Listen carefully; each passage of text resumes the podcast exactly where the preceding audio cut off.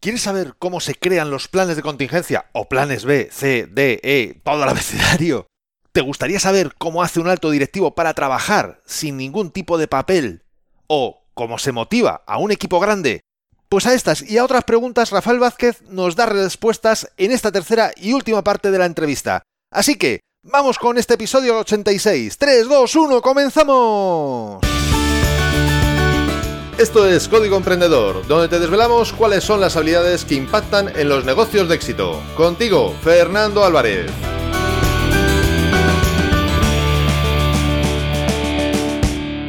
Aquí estamos, un episodio más, una semana más, siempre desde la trinchera, desde donde los emprendedores producen resultados, desde donde tiene lugar la acción. Así que, precisamente, con acción, vamos con esta tercera y última parte de la entrevista a Rafael Vázquez de Renault. Y fíjate, eso me lleva a otra, a otra cosa en el tema de las decisiones y es eh, el tema de los planes de contingencia. Hace ya mucho tiempo, eh, no recuerdo ni dónde ni a quién, porque hace ya mucho, mucho tiempo escuché que los americanos no iban, literalmente lo escuché tal cual, que los americanos no iban al baño sin un plan B. No sé si fue en una película o dónde lo escuché. Supongo que esto tiene que suceder exactamente igual en una empresa a nivel internacional. Es decir, entiendo que tiene que haber planes para cualquier posible situación que se pueda dar que en un tamaño como, como el que tú manejas, pues tiene que haber de todo absolutamente. ¿Cómo funciona esto? El riesgo siempre existe. El riesgo siempre existe y uno de nuestros trabajos como líderes, como mando, es disminuir el riesgo y disminuir esas situaciones de emergencia. Entonces, lo, mejor que hay que hacer en este tipo de, de, casos, esos planes de contingencia que tú dices, lo primero hay que pensarlos con la cabeza fría, como te decía antes en la entrevista. O sea, no, no puedes hacerlo en el momento caliente, o por lo menos hay que, hay que evitarlo. Y para ello tienes que hacer un ejercicio antes de que ocurra en el cual tú veas cuáles son tus riesgos como empresa, como compañía.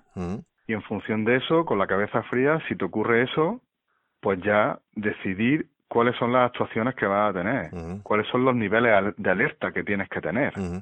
Y qué mejor manera de verlo en un equipo multidisciplinar porque decía antes, para ver, para ver esa tierra redonda, nosotros eh, en nuestra perspectiva de trabajo vemos siempre un ángulo, un ángulo de la mesa, pero no vemos el total. Entonces hay que rodearse de las buenas personas, tanto en calidad como en cantidad, o sea, no tiene que ser muchas personas, pero sí las justas y que conozcan el problema para poder decidir y escribir, estandarizar esa contingencia, ese riesgo. Eso es lo primero para proteger, digamos, al cliente. ¿Eh? En este caso el cliente pues puede ser tanto el cliente tuyo como de fábrica como puede ser tus propios accionistas o tus propios trabajadores, ¿vale? Porque si tienes un incidente, pues si tienes un incendio, eh, al final son los trabajadores y son los accionistas lo que fábrica quemada, fábrica cerrada. Entonces eso hay que tener tus planes de contingencia, ¿no? Después de esos planes de contingencia, para mí lo más importante es trabajar para que no ocurra ese riesgo, minimizarlo. Y en caso de que no, pues tener, como te he dicho, qué voy a hacer. Y después, como, como eso hay que escribirlo, para mí también es muy interesante, que hacemos también aquí, es hacer su simulacro. Es decir, como mínimo una vez al año hay que ensayar. Si no, cuando llegue el día de la verdad, pues no sabes qué tiene que hacer y no te vas a poner a consultar los papeles, no te vas a ir a YouTube a consultar un tutorial, ni dónde están los papeles. O tú tienes que actuar de manera innata, digamos, como si fuera un robot, ¿no? Ejecutar. Porque de esa manera sabes que como antes lo has pensado con la cabeza fría, no se te olvida nada. Es como, no sé, pues cuando llamamos a los bomberos o a la policía porque tenemos un incidente, la persona tiene delante una serie de, preguntas que nos tiene que hacer para continuar, para que así no se le olvide nada. Porque en ese momento de tensión, porque es un momento de tensión siempre, pues algo se nos va a olvidar. Entonces la mejor manera es prepararlo. Tú tienes tus planes, los preparas y simularlos. Hacer tus simulacros. De esa manera cuando te presente, pues sabes que va a reaccionar de una manera correcta. Si tienes que hacer un boca a boca y nunca lo has hecho, pues lo hacer más. Tienes que haber entrenado antes. Y siempre después, pues, te, oye, porque nada es perfecto en este mundo, te puede surgir algo inesperado, ¿eh? Pero cuando se, te surge algo inesperado, pues bueno, pues hay que, esas situaciones excepcionales, pues hay que reunirse en ese comité de contingencia con las personas que saben, evaluar, analizar y después tomar las medidas a corto plazo, medidas correctas, ¿no? Para proteger al cliente, después a medio y largo plazo, para que el problema no vuelva a repetirse o el riesgo no vuelva a repetirse. Para mí son las máximas, ¿no? Pero fíjate que es importante que incluso cuando no tienes un plan B, porque efectivamente ha surgido algo totalmente inesperado, al menos si hay un procedimiento de cómo actuar en ese plan B, es decir, quiénes son, o sea, reunir a las personas que involucradas o que puedan tener más conocimiento, eh, analizar tal, es decir, que incluso hasta cuando no se tiene algo previsto, si tenemos, es importante tener un procedimiento de cómo actuar en ese caso, porque como bien dices, efectivamente ahí estamos en caliente, estamos con las emociones a flor de piel y no se puede permitir que eso eh, nuble la, visión, nuble la actuación. es, es muy importante. Sí, sí, sí, porque sin, sin duda te pasa, o sea, cuando estás en una situación de esa, o sea, el corazón lo tiene a, 200 por hora, ¿no? Porque es una situación tensa en un momento dado y que, hay que hay que estar con la cabeza fría. Siempre intentar estar con la cabeza fría, ver el problema en la globalidad y actuar. Antes de continuar, quiero recordarte que este episodio de Código Emprendedor ha llegado a ti gracias a desdelatrinchera.com, donde podrás encontrar muchas más técnicas, estrategias y trucos para mejorar tus habilidades profesionales y llevar tu negocio mucho más lejos. ¿Y dónde la vas a poder encontrar? Pues precisamente en el blog Inspirándote, que ahora está cumpliendo 10 años. Tú eres una persona de rutinas, antes lo mencionabas. ¿Cuáles dirías que son las rutinas, ya sea de inicio de jornada, de media jornada o al final de la jornada, o cuando tú consideres, cuáles son aquellas que a ti te parecen importantes en tu, bueno, en tu felicidad diaria, en tu desempeño diario, en tu día a día? Aparte, aparte de la de, aparte de la de felicitar, esa, esa ya segura. Primero, la, primero es felicitar, segundo es desayunar. Hay que empezar el día con buena energía y por tanto no solo sea una persona que salga de casa con un café, un vaso de agua, un zumo, no, no, a mí me gusta desayunar como un señor, me preparo mi desayuno, mi zumo de naranja, mi fruta, mis tostadas, mi café con leche. Y qué más en la rutina, pues e-, ese tiempo por la mañana para mí es sagrado porque me da, me, estructura el día, me da tiempo de ver la agenda tranquilamente y discernir de lo que teníamos previsto, si hay algún imprevisto que tenga que abordar y si no, pues mantener el plan de que teníamos de abordo y continuar con lo que hemos dicho. Porque claro, cada vez que yo muevo la agenda, muevo la agenda de mucha gente, entonces hay que intentar minimizarla dentro de lo que se pueda. Y después, pues rutinas de fabricación, ¿eh? rutinas de fabricación, como te he comentado, el primer, a, iniciando el día, después dejar a los equipos trabajar, no sé que surja uno, alguna que otra cosa que quiera ver al terreno.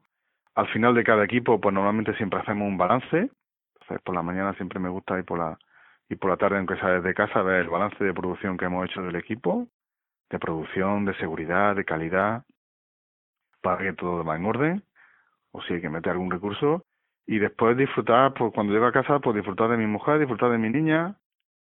Una cosa que tampoco que, siempre suelo hacer, pues llamar a mi madre, antes llamaba a mi padre, que en paz descanse, y hablaba todos los días cinco minutitos con ellos. Ahora hablo con mi madre nada más. Y pues bueno, pues le cuento, aunque sea hola, ¿cómo está? Estoy muy cansado, el día ha sido muy intenso y muy largo, pero la llamo todos los días, ¿eh?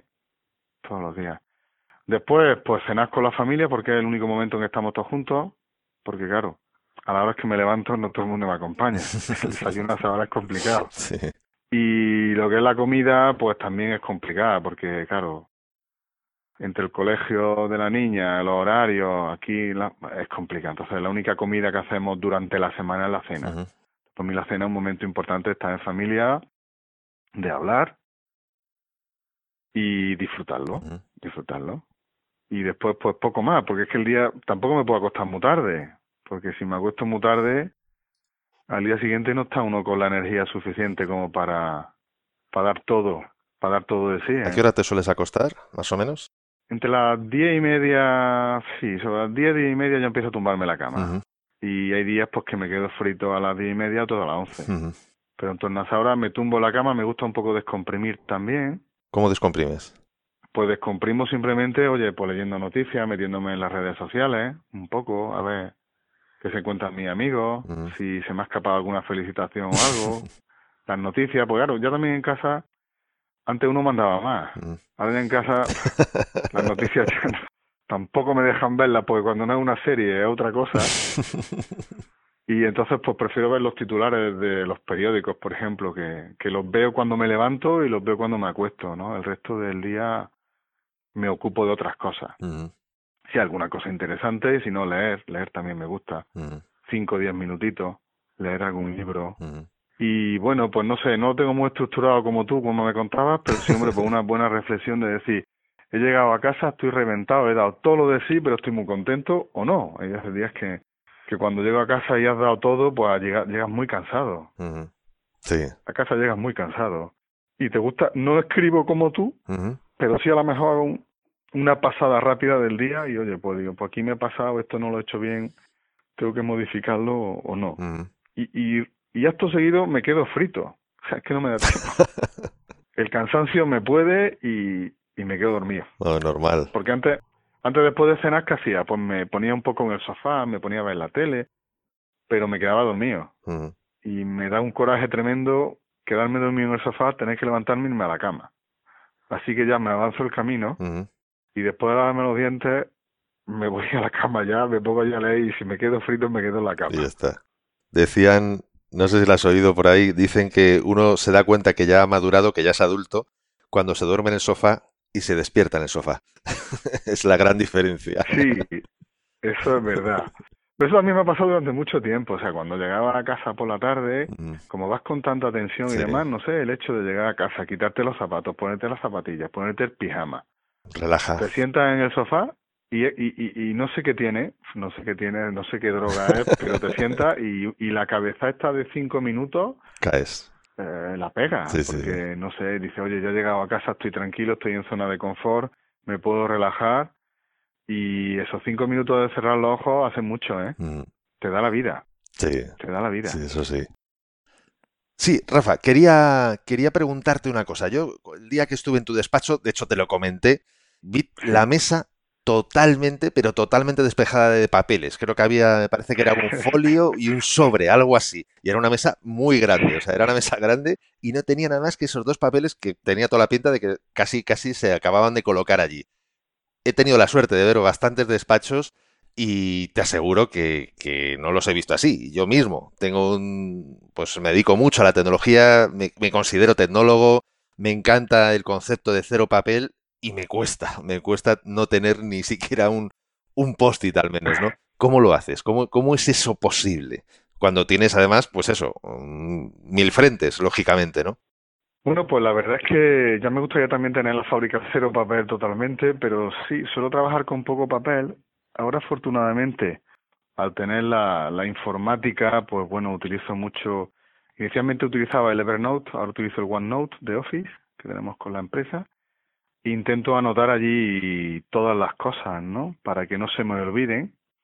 Después utilizo recordatorios también y suelo utilizar por la pantalla del ordenador, que para eso lo tengo. Cuando tengo que verme algo en casa o lo que sea, pues entonces sí imprimo, ¿no? Hombre, ahora mismo, por ejemplo, que hemos estado preparando la entrevista para ordenar un poco mi idea, pues me escribí una serie de, de ideas que no se me olvidaran, las tengo ir delante en papel, ¿eh? en el despacho pero solo trabajar no, nunca más, o sea, me ha gustado tener lo justo y necesario porque, y además cuando, aunque tengo poco, cuando me voy de la oficina siempre la dejo limpia. Porque para mí es un signo de, de orden y limpieza, ¿no? O sea, si tú tienes una mesa que tiene mucho papel, pues tienes tantas cosas que yo creo que a lo mejor no las tienes localizadas.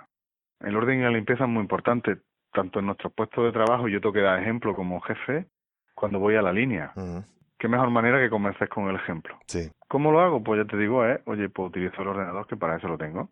OneNote, me apunto mi idea, después también trabajo mucho con Ana y Ana también me ayuda a recordar muchas muchas cosas y yo me considero también una persona que yo animo mucho. O sea, cuando hacemos presentaciones y cosas por ordenador, las preparamos antes, las trabajamos, pero es verdad que el papel cada día lo usamos menos. Y no sé si con eso he respondido a tu pregunta. Sí, sí, sí, sí, ha respondido. Es un método de trabajo, eh, pues es habituarse, no lo sé. Lo que ocurre que entiendo, y te lo digo porque yo en mi caso soy de Evernote, en este caso, al menos de momento, que lo de OneNote me está ahí tentando cada día más. El tema es que, claro, en papel como que lo tienes ahí, ¿no? Delante. El, para mí el problema que yo le veo al formato digital, ya sea OneNote, Evernote, el que sea, es que la facilidad de que quede en el olvido, o sea, decir, porque, bueno, es un archivo digital que al final queda ahí almacenado in eternin, digamos, un eternum, o como se quiera decir, eh, claro, tiene un riesgo alto. Entonces entiendo que ahí la gestión de, de, sobre todo de tareas, ¿no? De recordatorios es lo importante. Sí, tareas. Sí, pues, eh, esas tareas me las meto en mi rutina, me las meto en mi agenda y es lo que me hace recordar. Cuando tengo temas de trabajo, pues lo voy metiendo eh, con Ana, lo vamos asignando como reuniones para trabajar con las personas y lo voy haciendo. Lo que te permite hoy la nube, que dentro de lo que cabe, pues si está todo en la nube no lo es, pero como tienes diferentes dispositivos al final, desde hoy, desde un smartphone, puedes ver perfectamente los documentos que tienes en el ordenador, en caso de tener que recurrir a algo. Sí. ¿Qué es lo que hago? O sea, y no tengo más, ¿sabes? Y después, pues bueno, tengo mi lista de trabajo con Ana, Y con esa lista de trabajo, pues vamos viendo, vamos ventilando trabajo, tenemos un OneNote compartido y ese OneNote compartido voy poniendo cosas, vamos quitando, vamos poniendo, vamos quitando, en el momento se van resolviendo para ir avanzando en los temas. Y después también tenemos, como te he dicho antes, o sea, eh, una empresa como la nuestra, tú tienes diferentes temas, ¿no? Hay diferentes prioridades, las cuales, pues una las ves de manera diaria, otras las ves de manera semanal, otras quincenal y otras mensual y otras trimestral. Entonces, lo importante es tener en ese calendario, en esa agenda, en esa rutina, si quieres llamarlo de alguna manera, que hoy afortunadamente nos ayudan los ordenadores a poner los temas para que no se te olviden. Y después vas animando pues los diferentes temas como van y cuando hay, y cuando hay problemas. Yo suelo trabajar también poco tiempo solo. Yo trabajo mucho en equipo para que los demás vayan avanzando los temas y avanzamos y cuando no, pues si no está terminado el asunto, pues volvemos a sentarnos hasta que esté resuelto. Reuniones cortas pero eficaces. O sea, no es cuestión de estar sentado por estar sentado, ni pasar el tiempo. ¿eh? Hay que venir a la reunión con el, con el tema preparado para que así en la reunión puedas decidir. Hay que distinguir entre las reuniones de decisión y después la de trabajo. En la de trabajo de brainstorming, pues eso cada uno tiene que hacer una reflexión y después ponerla en común. Y ahí pues utilizo, pues, pues sí, a veces utilizo el papel, como tú decías, y otras pues directamente en el ordenador me pongo a escribir en Word o en PowerPoint. Y plasmo las ideas que quiero para que no se me olviden. Entiendo que incluso cuando utilizas el papel, luego eso termina en una foto que termina otra vez en, en OneNote, ¿no? Supongo. Sí, intento, sí, sí, sí, intento digitalizarlo siempre que puedo. Si lo he hecho si lo he hecho a mano, sí, sí. Para las personas que nos estén escuchando y que se hayan quedado un poco a lo mejor fuera de juego de, de Ana, ¿quién es Ana? Ana es la persona que, digamos, eh, tu asistente, ¿no? Por decirlo de alguna manera. Sí, sí, sí. Efectivamente, sí, sí, sí, sí. Porque si no, podía sonar un poco como, iba, un nuevo jugador en el, en el campo. Y no sabíamos en el partido. Sí, exactamente. Entiendo que al ser una fábrica, pues eh, entiendo que una buena parte de las personas que trabajan contigo y tu propio trabajo, en, en muchos sentidos, será un tanto rutinario.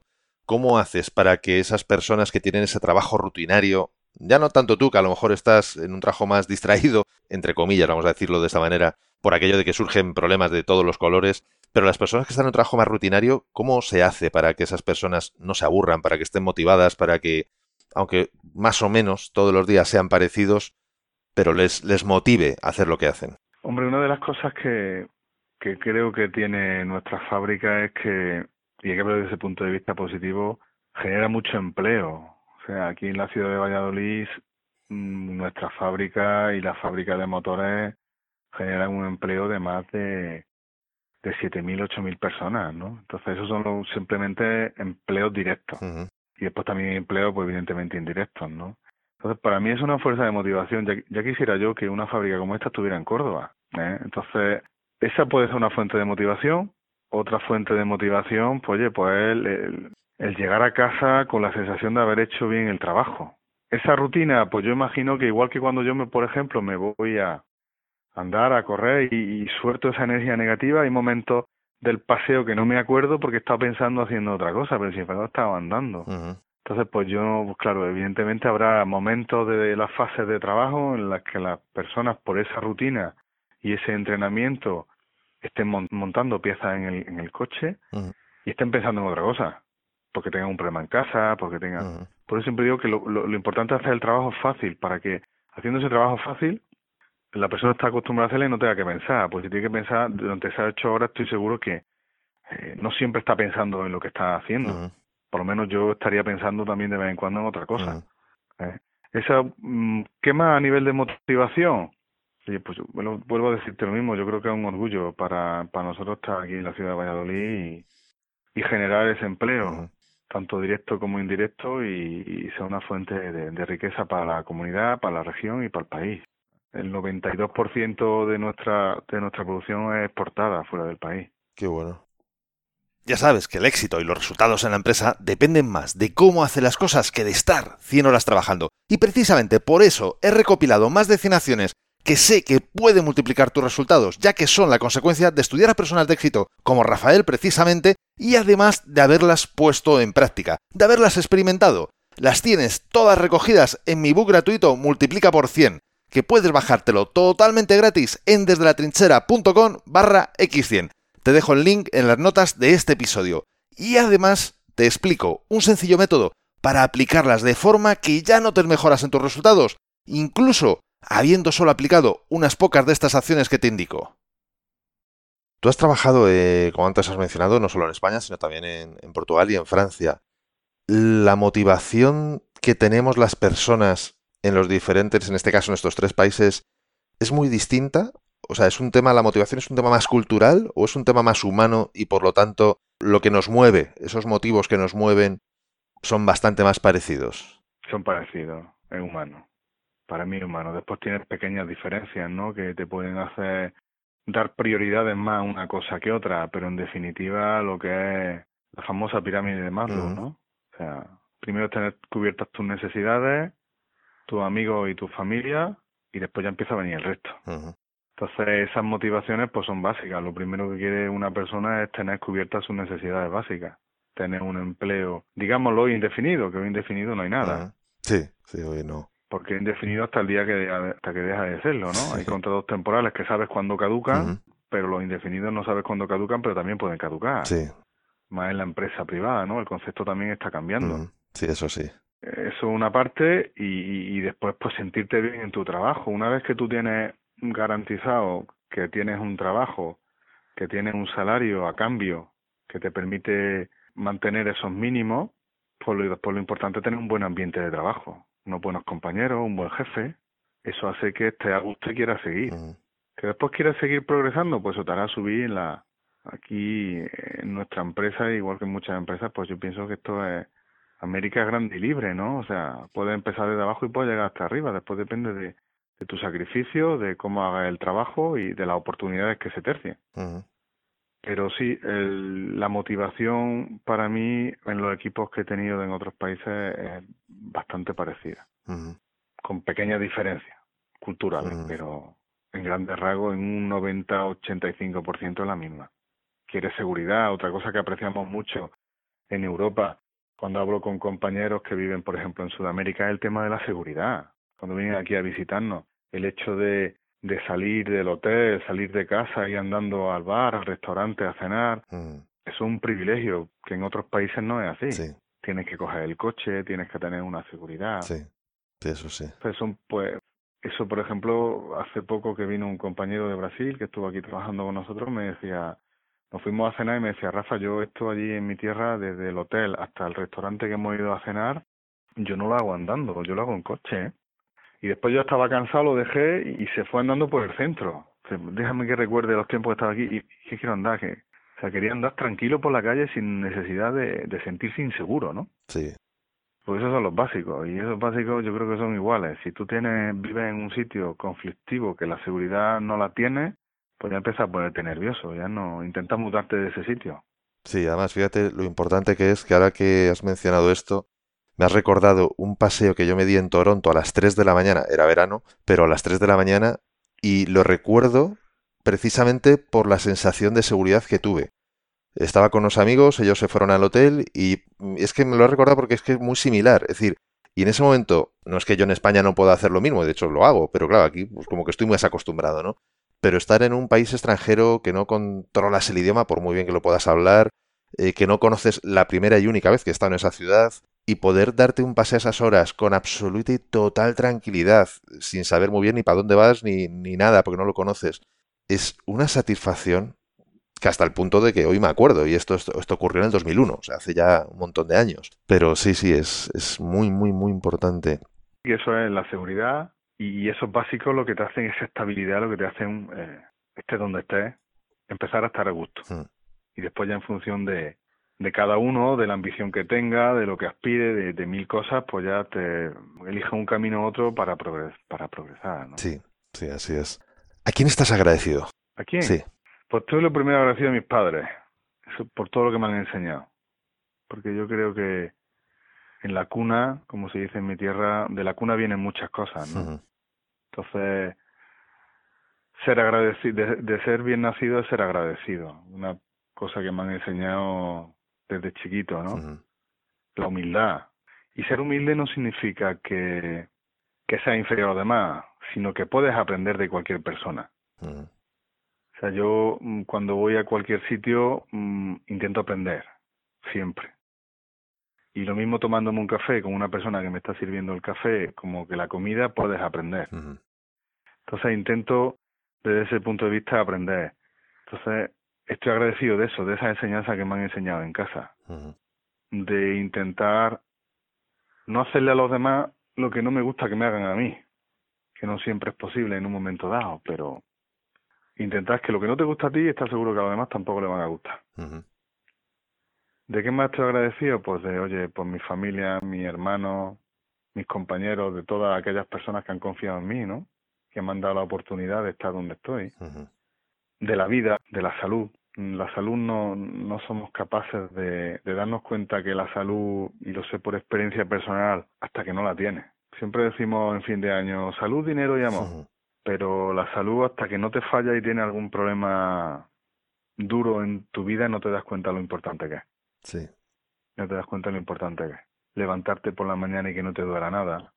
Parece una tontería, pero pero estoy agradecido de la salud, Estoy agradecido también de eso.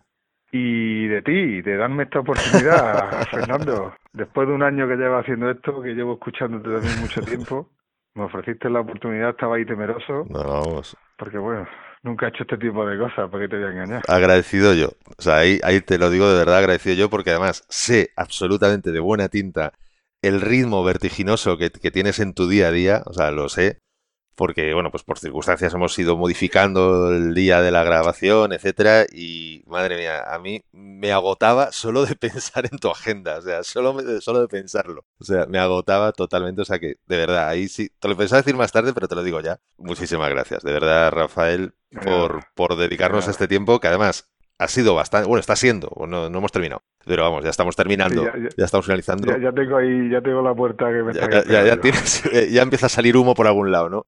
Que en este tiempo, más o menos, así calculado a, ojo de buen cubero, teniendo en cuenta que sale un coche por minuto, que no se nos olvide que prácticamente han salido, bueno, prácticamente no, ya deben de llevar cerca de más de 90 coches han salido ya de esa fábrica.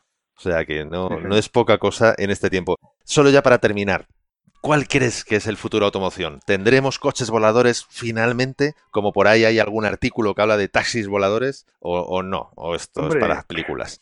Yo no tengo tanta información, todo todo es posible en la vida, pero está claro que lo que sea una realidad cada vez más es el coche autónomo. Mm.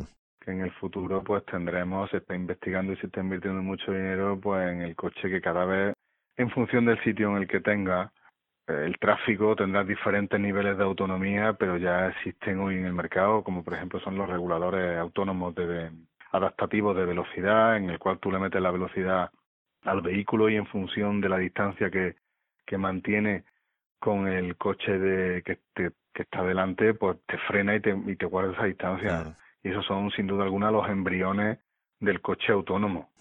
Y el volador, pues, eh, pues no sé. no sé si vendrá el coche volador o antes nos teletransportaremos que también es interesante. Hombre, es muy, debe ser cómodo. es más rápido. debe ser cómodo y seguramente a lo mejor haya menos accidentes. Pero bueno, como dicen algunos, y yo también lo repito mucho, el futuro no está escrito. Sí. ¿Eh? Así que ya, eso lo veremos. Lo cual ya es bonito de por sí, el que no esté escrito, ¿no? Ya es, es una belleza. Como tú dices en, en, el podcast, o sea, el futuro comienza ahora. Sí. Ya. O sea, lo que estamos haciendo ahora lo que vamos a recibir en el futuro. Lo que estamos recogiendo ahora es lo que hicimos en el pasado. Sí.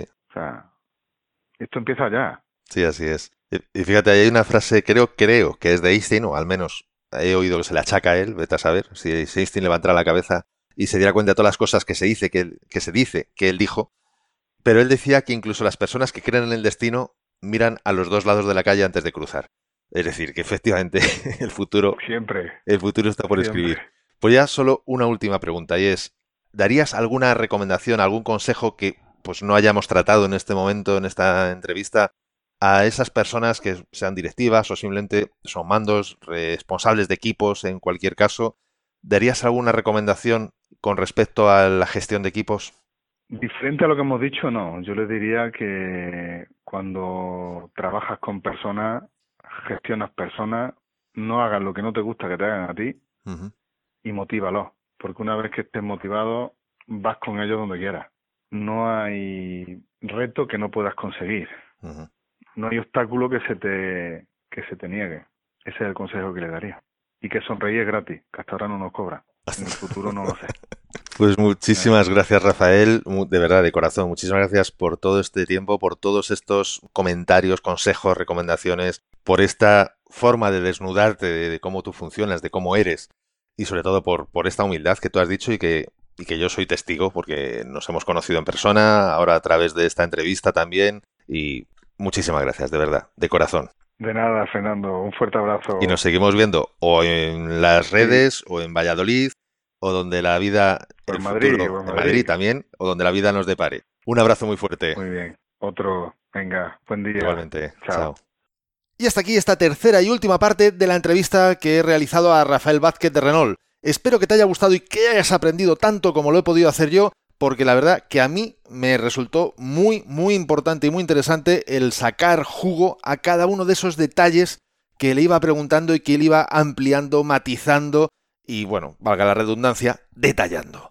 Pero esto no es todo, porque ya estoy preparando el próximo episodio de Código Emprendedor. Y el próximo episodio de Código Emprendedor trata precisamente de qué servicio o producto te va a arruinar. Sí, suena mm, pretencioso, suena, mm, vamos, mm, muy mal, suena fatal.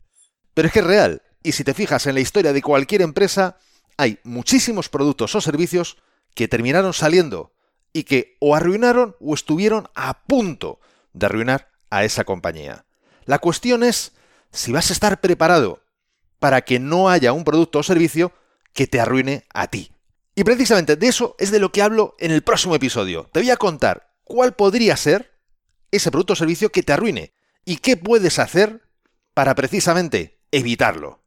Así que ya sabes, si no te quieres perder el próximo episodio, suscríbete a este podcast desde tu aplicación de podcast preferida. Y por supuesto, ni qué decir tiene. Si te ha sido útil, has sacado partido o consideras que sería interesante que otras personas que tú conoces escucharan esta o las tres partes de la entrevista que se ha hecho a Rafael, yo te invitaría a que lo compartieras en tus redes sociales, porque de esa forma juntos vamos a poder ayudar a muchas más personas, porque juntos vamos a poder realizar un cambio realmente grande. Juntos podemos marcar la diferencia. Si quieres dejarme un comentario o una valoración en Apple Podcasts, iBox, Spreaker o en cualquier otra plataforma desde la que me estés escuchando, te estaré muy agradecido. Es otra forma de hacerme saber que estás ahí y que quieres que siga aportándote valor. Y ya lo sabes, el mejor momento para ponerte en acción fue ayer, el segundo mejor momento es ahora.